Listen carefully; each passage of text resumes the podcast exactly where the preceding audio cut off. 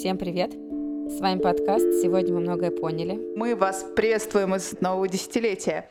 Мы по-прежнему Аня и Катя, и у нас по-прежнему трое детей, двух, четырех и шести лет. Между нами снова разница в несколько десятков километров, та же разница в возрасте. Я уже ждала, что ты скажешь, что между нами разница в несколько десятков лет, но, кажется, в этот раз пронесло. А я вот, понимаешь, даже побоялась сосчитать. Ну, первый тост за математику. Поехали. Вообще в наших выпусках мы часто говорим о том, как важно помнить о себе, о том, как надевать кислородную маску, делать довольную маму. Вообще можно называть это как угодно, но смысл в заботе и внимании не только к семье и не только к близким.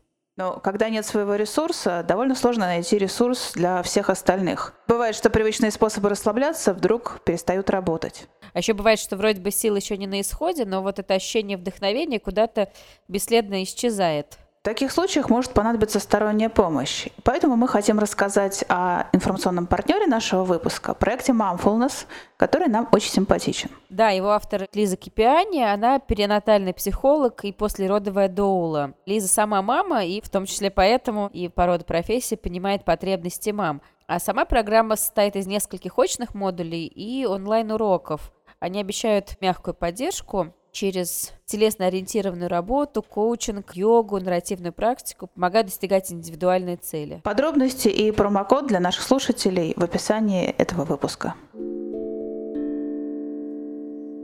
С Новым годом! Кстати говоря, наша тема отчасти связана с Новым годом, потому что очень многие родители, которые целыми днями работают, а дети их находятся где-нибудь в садиках, школах с нянями и так далее, оказываются один на один со своими детьми и неожиданно понимают, что им не очень хочется с ними играть, возиться и вот это вот все. Даже не не очень хочется, а они оказываются не готовы играть, то есть они вообще не понимают, как это делать. Кстати, почему мы говорим они? Может, мы говорим Да-да, мы? я как раз хотела переключить этот вопрос.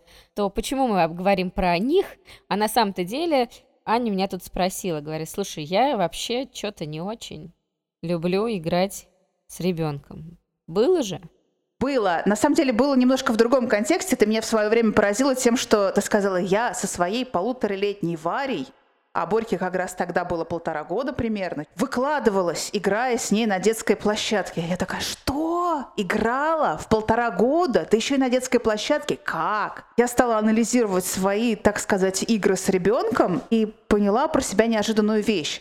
Я тот человек, который великолепно совершенно играет с чужими детьми. Вы приедете к нам в гости, и ты поймешь. Это ты зря сказала об этом. Ну я же тебе сказала, а не твоим детям. Ну слушай, поимей а совесть. я так скажу. Знаете, Аня очень здорово играет с чужими детьми. Идите-ка. Но проблема в том, что я хорошо играю со старшими детьми, то есть с теми, у которых развита речь уже, с которыми можно придумывать какие-то байки. И подумав, я поняла, что немаловажно еще, когда рядом находятся родители их. Что родители, если что, подхватят падающее знамя в моем лице, и что я смогу пошутить какие-то шутки, которые детям норм, но взрослым они понятнее. Какую-нибудь цитату откуда-нибудь. Для меня это определенного рода разрядка в игре, а самое главное, я, конечно, знаю, что эта игра когда-то закончится. Что у тебя не будет следующего дня, когда ты должен будешь играть с ребенком, и следующего, и после следующего, и после следующего. То есть это конечное действие, во время которого можно весело оттянуться и в конце концов передать ребенка взрослому. То есть ты против рутины? Да, получается, что действительно какая-то ужасная рутина, она неизвестно, сколько будет продолжаться.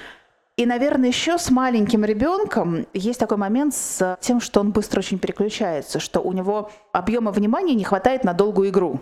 Вот для меня это мучительно. Помнишь, мы с тобой обсуждали коридор переключений, это было в выпуске про «Правда ли тупеет в декрете», вот я для себя хорошо очень знаю, что у меня есть совершенно определенный коридор частоты переключений. Если выше, то это называется СДВГ или директор по маркетингу. Если ниже, то... Всем привет! От директора по маркетингу. И мы сейчас директора по маркетингу нашего с СДВГ спросим, блин, вот как?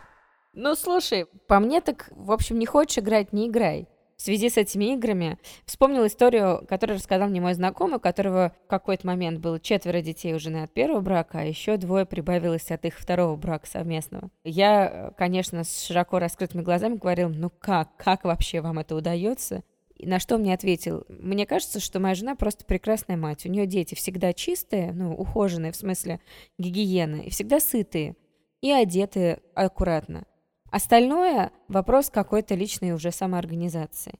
И в этом смысле мне очень понравился подход, потому что я-то как раз в этот момент, как раз Варе было полтора года, это было ровно вот где-то тогда, когда я с ней активно играла. Та самая роковая черта. Активно играла на детских площадках, да, мы с ней что-то там делали. И я думаю, боже мой, вот с шестерыми я бы так не справилась. И вопрос в том, что действительно, когда у нас родился второй ребенок, уже немножко по-другому произошел процесс саморегуляции. Они уже друг с другом играют.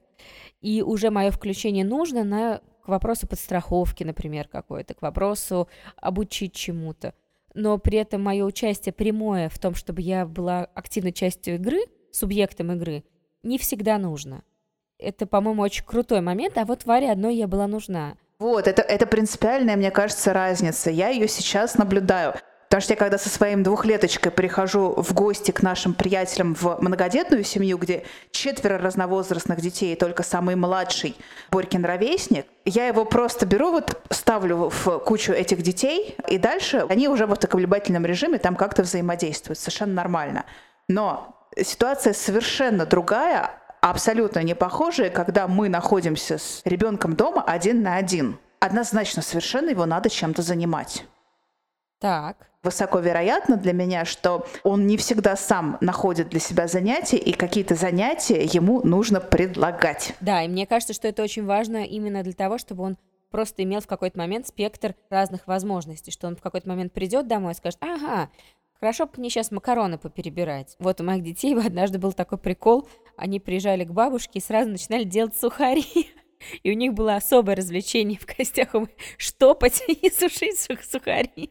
Я поняла тебя. Так называемые организационно-деятельностные игры. С развитием мелкой моторики. Не штопать, они там как-то пришивали бусинки, и сейчас они очень дико угорают по всему, что можно делать из бус. Это уже более старший возраст, конечно же, но они вот прям надевают на лесочку, подбирают формы разные. Оба два? Оба два. Более того, не только бус, они делают еще веночки себе, типа короны. Не бусы, но надеваешь на голову как ободок такой. А недавно Матвей был пластырь на руке, и он украсил его голубыми стразами. Голубые, потому что мальчики любят голубой цвет. Ну, как бы вот, в принципе, это были гендерно... Окрашенные бусы. Реально гендерно окрашенные стразы. То есть это были там не розовые. В принципе, у него есть такая классификация. Он понимает, что есть девчачьи, есть мальчушачьи. Мы вообще на этом не делаем акцент, но у детей какие-то у них есть вот эти закосы, у них очень четко разделено все равно почему-то мальчушачьи игры, девчачьи. Но, тем не менее, палец со стразами, вот несколько дней он не хотел снимать этот пластырь. К тому, что про мелкую моторику и игры, это вообще-то, мне кажется, зависит, потому что, видишь, детям было прикольно приезжать к бабушке, играть с ними в такое. Безусловно, ребенок сам будет играть во что бы то ни было, ты ему можешь дать палочку, и он будет играть с этой палочкой. Но вопрос в том, что когда ты находишься с ним в закрытом пространстве, по моему опыту, все равно фокус на тебя, это немножко не только про возможность игры, а это еще про насыщение родителями. Я думаю и даже уверена, что в ситуации, когда мои дети хотят со мной поиграть, и там маются, говорят, я не знаю, что мне делать. Они обычно делают это дома, потому что когда мы находимся на улице, на прогулке, или мы находимся в музее, в кафе, в гостях, у них смещается фокус. Но дома это то пространство, где ребенок просто может у тебя взять то, что ему нужно взять. Надо сказать, что мне тоже лень бывает очень часто. Но я чувствую, что иногда мне прям вот нужно поиграть с детьми сейчас, потому что иначе они не насыщаются моим вниманием. И у меня у мужа автоматическая саморегуляция на этот счет стоит. То есть он реагирует всегда, он с детьми играет вдоволь так, что они напитываются.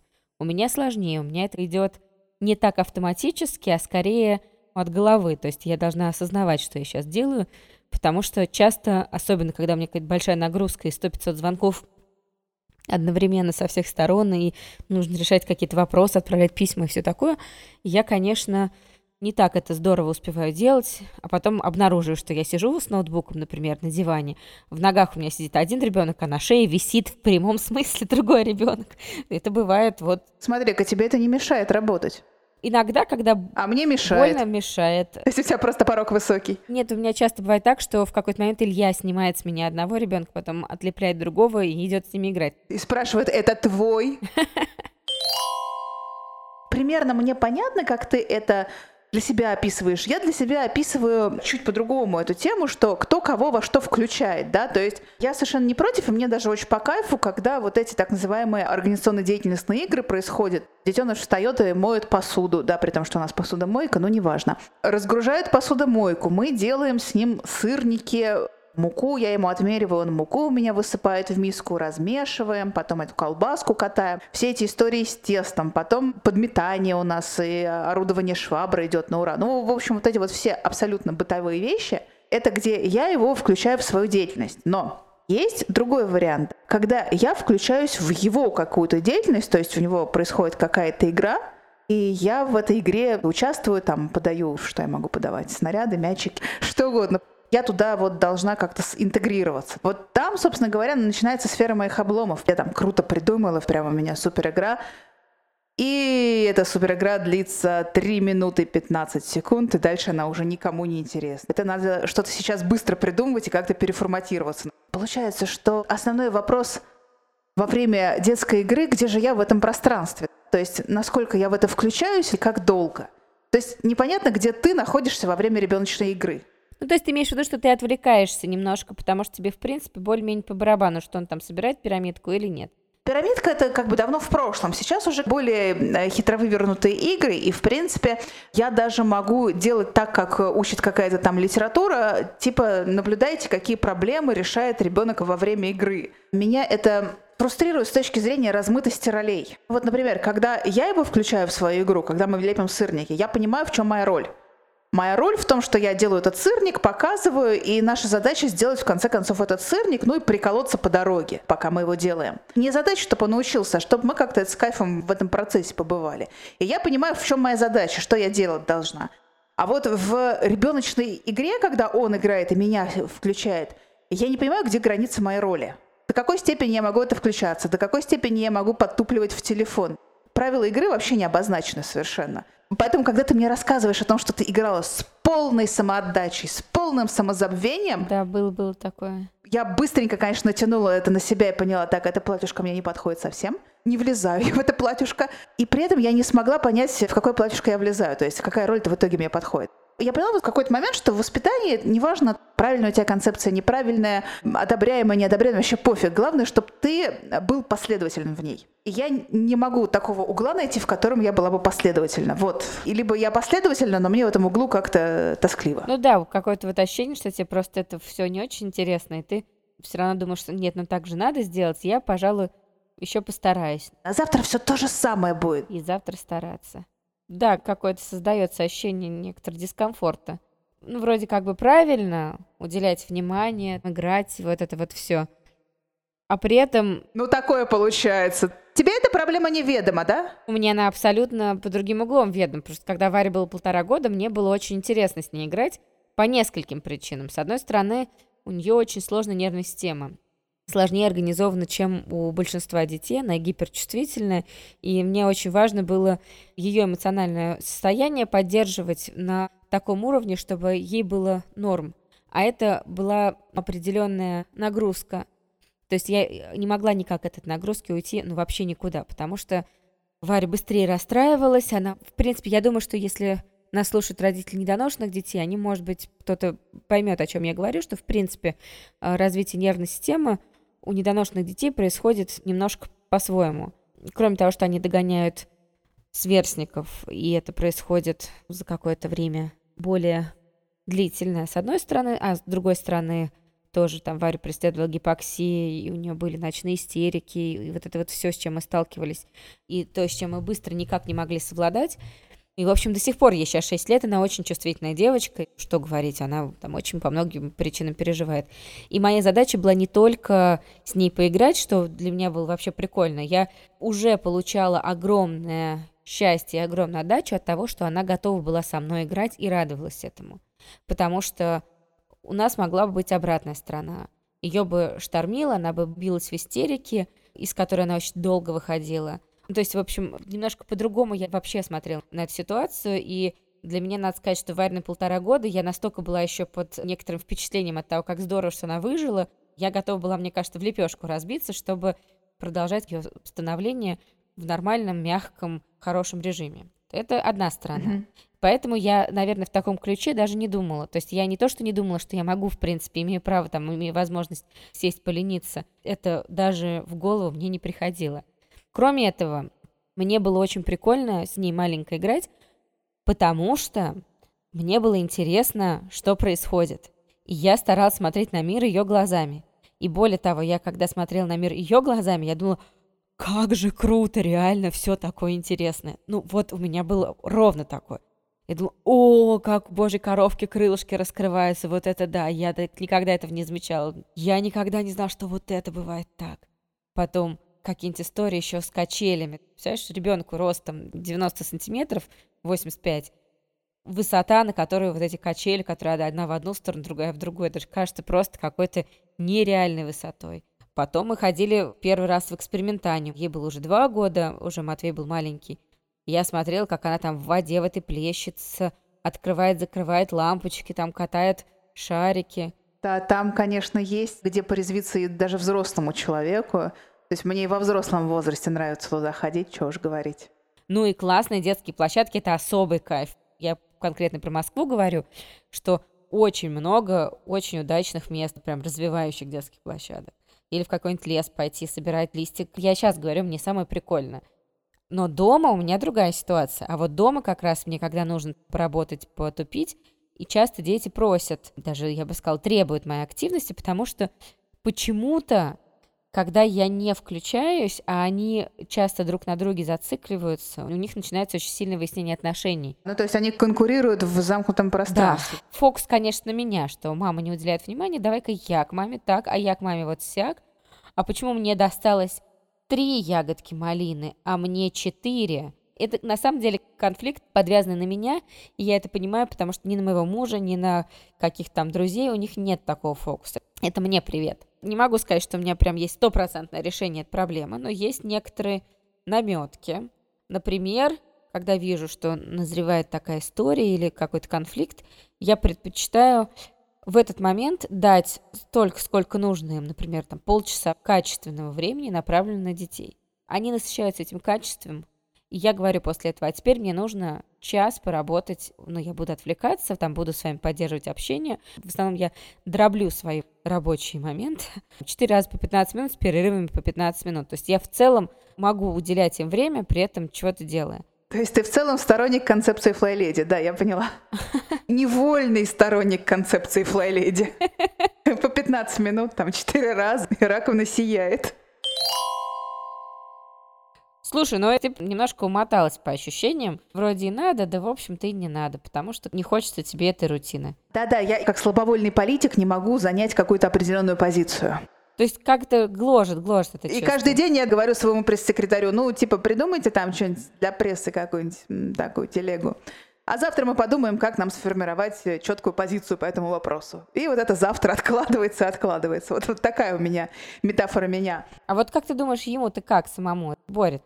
Как ему в этой ситуации? В таких ситуациях я за детей, за любых всегда спокойна, потому что они настолько адаптивные ребята, и честно тебе сказать, я вообще не верю, что игрой можно как-то сильно повлиять на развитие или отсутствием этой игры. Какие-то штришки можно сделать, но глобально повлиять на какие-то процессы, извините, я в это не верю.